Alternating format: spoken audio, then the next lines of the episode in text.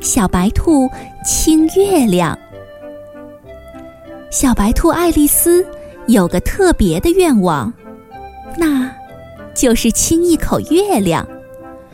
别人总说她异想天开，她却总说世上无难事，只怕有心人。她想，只要心不变，总有一天会实现愿望的。瞧，今天是八月十五。爱丽丝又想着去实现自己的梦想了。出发之前，她仔细地总结经验教训。也许她以前对月亮不够好，总是不礼貌地对它指指点点。也许她没有找对通向月亮的路，走了太多的弯路。爱丽丝约上最好的伙伴小猫艾丽尔，还有小狗法特斯一起出发了。艾丽尔和法特斯有点迟疑，该往哪条路走呢？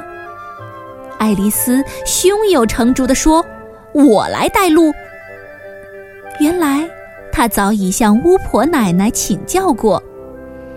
他们趟过村边的小河。小河响起了热烈的掌声，他们又爬上一座山，山路送来绵绵的祝福。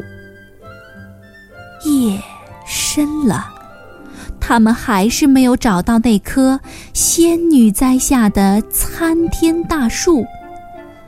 艾丽儿和法特斯想放弃了，爱丽丝揉揉酸痛的双腿说：“我们不能半途而废呀！”你们都轻装上阵，我背着一大麻袋的东西，我都不放弃，你们也要坚持住啊！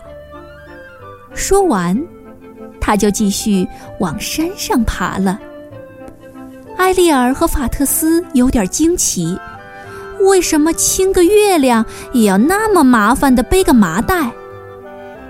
爱丽丝神秘地笑了笑说：“等会儿你们就知道了。”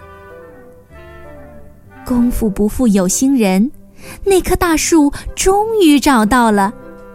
他们便爬上这棵大树。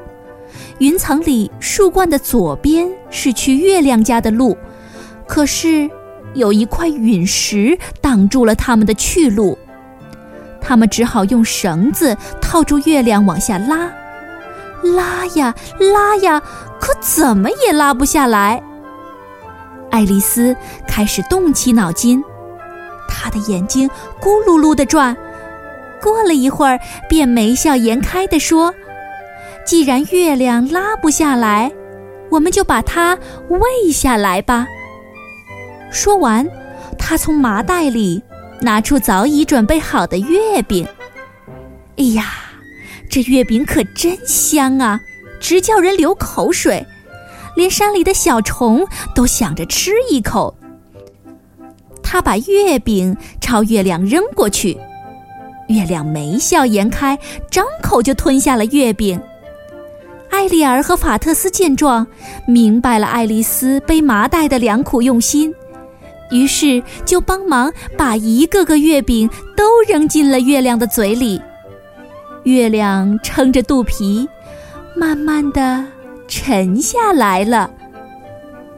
小白兔爱丽丝终于亲到了月亮，他们三个满意的笑了。这笑声啊，飘荡在整个山谷里。